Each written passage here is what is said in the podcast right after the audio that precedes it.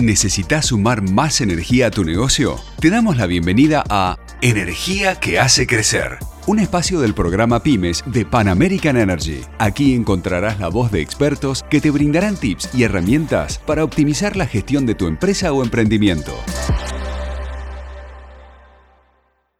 Bienvenidos, soy Estefanía Giganti y hoy vamos a hablar del liderazgo en tiempos de crisis. Para eso nos acompaña Cristian Vergese, él es gerente general de la pyme BM Inspecciones. Hola Cristian, ¿cómo estás? Buen día, ¿qué tal? ¿Cómo les va? Bueno, muchas gracias por acompañarnos hoy. Queríamos compartir un poco tu, tu experiencia. BM Inspecciones es una de las empresas integrantes del programa Pymes de Pan American Energy que recibe formación y asistencia por parte de los consultores. Eh, ¿Querés contarnos un poquito para arrancar em, qué es lo que hace la empresa? Que tal vez sea algo más específico, pero cortito como para después poder ya hacer la charla eh, a partir de eso. Bueno, primero que nada quiero agradecer, digamos, a bueno, que me hayan invitado a este espacio. BM Inspecciones es una empresa de, la cuenca neuquina, se inició aquí. Este, somos una empresa de inspecciones de torres, que, bueno, hoy somos una de las pocas empresas nacionales que estamos homologadas por, por las operadoras para, para, hacer este servicio. Y bueno. Perfecto. Y contanos un poco cómo, cómo es la experiencia de formar parte de este programa Pymes y cómo pudieron capitalizar hasta ahora este apoyo y esta asistencia eh, que tienen los miembros del programa. Bien, bueno, Creo que gracias a Pan American y al programa de apoyo hemos, hemos vinculado, eh, bueno, yo creo que es un hecho inédito con, respecto a las pymes neuquinas y nucleadas en nuestra Cámara, que es CEIPA, eh, nos ha permitido vincularnos directamente, eh, sin intermediación, digamos, de, de, algún ente, y eso creo que es uno de, los, de los pilares fundamentales, ¿no? En cuanto al desarrollo del proveedor gracias a este programa. Perfecto, y ahí trabajan de alguna manera mancomunadamente todas estas pymes. Sí, sí, claro, claro, sin, sin lugar a duda. Este, creo que el, el, modelo de vinculación que, hemos podido replicar nos posiciona para enfrentar mejoras tecnológicas que complementen todo lo, lo aprendido a lo largo de estos años las pymes locales, en realidad lo que buscamos es un espacio de crecimiento y participación, sobre todo en el segundo anillo. Entonces, esta posibilidad de poder trabajar en, el primer anillo, que es lo que nos puede potenciar a ser un eslabón aún mayor, ¿no? Y también eh, desde este grupo de trabajo que tienen en el, en el programa, eh, los están acompañando a ustedes y a otras pymes en un proceso de internacionalización con foco en México. Em, para ustedes se trata de los primeros pasos en este proceso de salir de, digamos, fronteras afuera, cómo lo están viviendo, cuáles son los desafíos que enfrentan en, en este nuevo camino. Bueno, en nuestro caso en particular es el tercer paso. Nosotros, eh, sin lugar a dudas, sería el más trascendente, ¿no? Pero ya hicimos dos primeros pasos. Eh, el primero fue a Chile, el segundo fue a Colombia de los cuales hemos tenido muy buenos resultados. Eh, pero bueno, creo que creemos que México es una, una plaza interesante, eh, más que nada porque, bueno, su cercanía a Texas, que allí es donde, donde están la mayoría de nuestros clientes, que es lo que me refería hace un ratito al segundo anillo, inclusive las fábricas de muchas piezas de las que hoy está la industria, bueno, esta cercanía nos va a permitir a tener, a tener un, mejor diálogo y, estar, digamos, más actualizado. Eh, otra otra de, de, las partes fundamentales de, esta iniciativa de Pan American en México es empezar a incursionar en el, en el offshore, que por ahora en Argentina todavía no, no lo hemos incursionado. Creo que eso es fundamental la empresa y vos particularmente tienen un rol muy activo dentro de la industria petrolera local, desde distintas cámaras y federaciones. ¿Cómo trabajás articuladamente representando y liderando el sector en distintos ámbitos? Bueno, creo que eso es al, trabajo en equipo, ¿no? En mi caso en particular, yo soy uno de los, representantes más jóvenes de, de las cámaras y por ende también de la federación, que la federación es la Federación de Cámaras de Energía de Neuquén, que nuclea las cinco cámaras del sector. Eh, bueno, yo creo que ahí tuve la suerte que durante las dos crisis, que es la económica y la sanitaria, bueno, estuve rodeado de colegas con, con mucha experiencia en manejo de crisis, obviamente ninguno en una crisis como esta de, de la pandemia, pero bueno, nuestro trabajo en conjunto y la experiencia que ellos me aportaron en mi caso en particular, eh, hicieron que podamos sumar fuerzas y, aguantar sobre todo e, esta crisis para, para juntar la mayor cantidad de, información y tomar buenas decisiones, ¿no? Y, en general, ya sea desde, desde tu trabajo en la Cámara o desde el día a día en la gestión de tu compañía, ¿cómo es adoptarse, por un lado, digamos, al, volátil contexto local argentino, que sabemos que tenemos crisis varias cada tanto, más pandemia, sin perder un poco también de vista eh, a la industria petrolera, que de por sí también es muy dinámica y tiene como reglas propias eh, que juegan con, con, reglas globales? ¿Cómo manejas esta, digamos, esta, esta doble demanda de lo que es eh, la industria local, pero con el marco de una industria tan globalizada como es la petrolera? En ese aspecto tuvimos que poner los pies muy fuertes durante la pandemia y adaptarnos a, prioridades sanitarias. Creo que ahí fue fundamental interactuar con, el Estado nacional, provincial, poder mantener, digamos, un diálogo permanente. Este, esto fue lo que nos hizo fuertes para, para, como te comentaba recién, retomar la actividad lo, lo, antes posible y de la mejor forma dentro de lo que nos dejó la pandemia. La crisis en ese sentido sí nos, nos sirvió para unirnos como, como pymes locales, eh, poder pedir mayor participación a las diferentes mesas, la mesa neuquina, la mesa nacional, y creo que en ese punto nuestro, nuestros aportes fueron muy constructivos. Perfecto. Si tuvieras que compartir em, alguna lección aprendida sobre cómo liderar en momentos de crisis, ya sea la pandemia u otra crisis que te tocó, a pesar de tu juventud, como decías, alguna otra crisis que, eh, que te tocó, digamos, manejar en, carne propia, ¿qué consejos o, lecciones aprendidas podrías compartir para otras pymes? Como lecciones son, son varias, pero digamos algo que sucedió en la crisis previo a la pandemia que, fue fundamental fue la, conformación de, la federación, que es la unión de las cinco cámaras, la Cámara de la Construcción, Cámara de Comercio, la Cámara de Servicios Petroleros, la Cámara de Transporte y la Cámara de, Asociación de Industriales.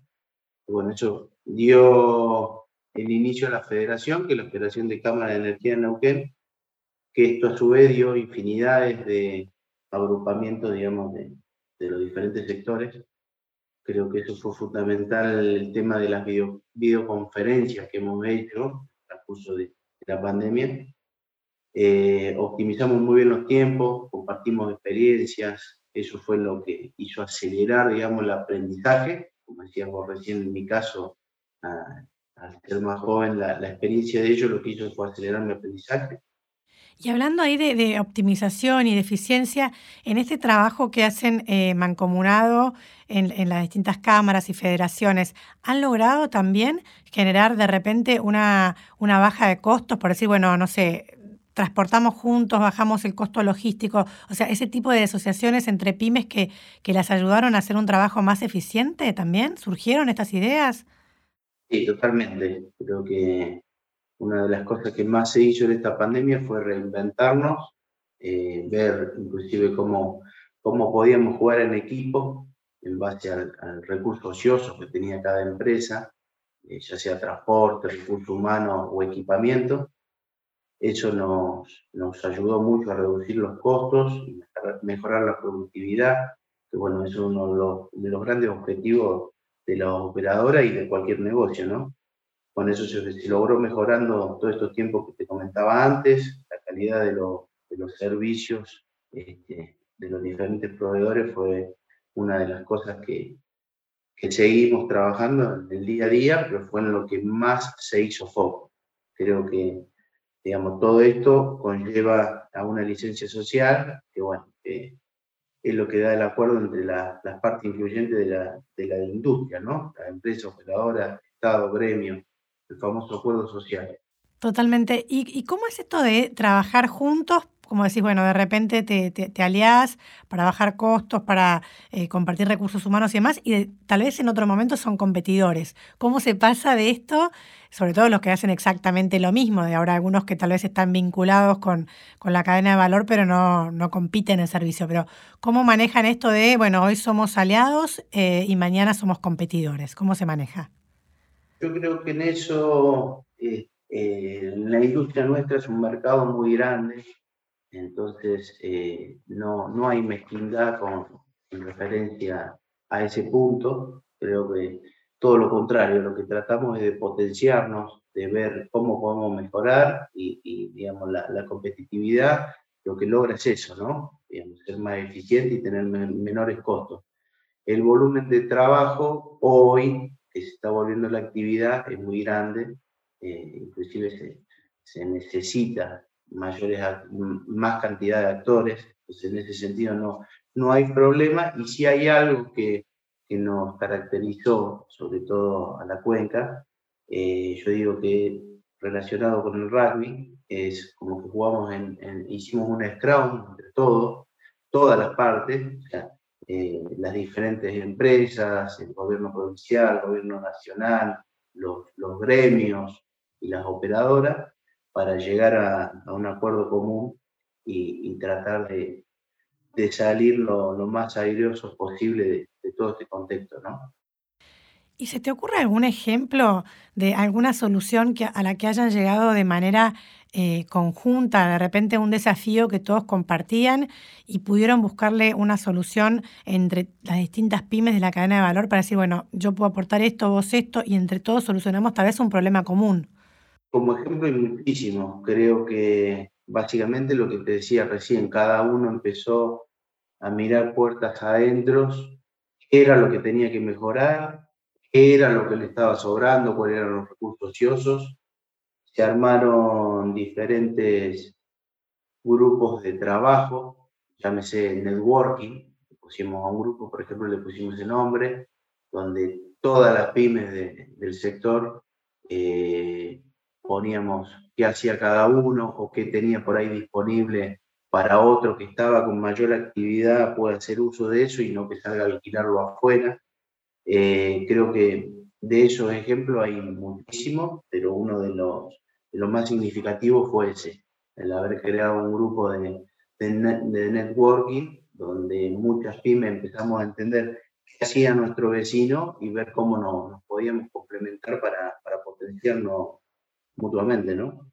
Bárbaro, Cristian. Y si querés ahora la última como para, para cerrar, desde, desde tu, tu, empresa, ¿cuál sería de alguna manera la, la mayor ambición? Hablábamos hace un rato de, de, los pasos que habían dado la internacionalización, de México, de mirar, ¿por qué no?, a Medio Oriente, a Texas. ¿Qué, qué te imaginas, digamos, como futuro para la empresa y qué te gustaría?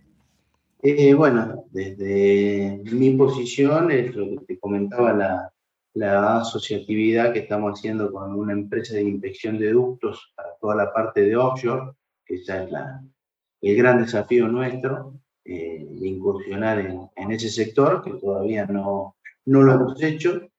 Este, creo que en ese punto es en el que más me gustaría que por ahí Panamerican nos ayude y creo que, que sería beneficioso para ambas partes, ¿no? Y por último, ¿qué consejo le darías a alguna pyme que recién está arrancando, digamos, como proveedora de una gran empresa eh, petrolera, tal como trabajan ustedes, que ya tienen un largo camino recorrido? ¿Qué, qué, consejo le darías para poder vincularse, para poder transitar este, esta industria? Es una pregunta difícil. Eh, creo que paciencia, eh, profesionalización, eh, tratar de estar todo el tiempo a, la altura de, la necesidad de una empresa de primera línea. Eso se hace con trabajo y mejora continua, ¿no? Eso es un trabajo todos los días, pero bueno, lo, lo más importante es tener paciencia. Creo que una empresa, hay un proverbio japonés que dice que, no me acuerdo ahora cuál es el nombre del árbol, pero que hay un árbol que tarda cinco años en salir su, su, tronco para, para luego ya empezar a crecer infinitamente, ¿no? Creo que esos cinco años, eh, a lo que me refiero que hay que tener paciencia, bueno, estar en, en continuo diálogo y permanente capacitación para, para lograr estar con los estándares más altos que piden las empresas de primera línea y tratar de estar todo el tiempo con este desarrollo de proveedores, ¿no? Sumarse a este desarrollo de proveedores que impulsa a cada día estar un poco mejor. Así terminamos este encuentro, esperamos que lo hayan disfrutado. Muchas gracias Cristian y también gracias a todos ustedes que nos acompañaron en este recorrido. Nos reencontramos en el próximo episodio, no se lo pierdan. Esto fue Energía que hace crecer, un espacio del programa Pymes de Pan American Energy. Te invitamos a seguir descubriendo nuevos episodios por este canal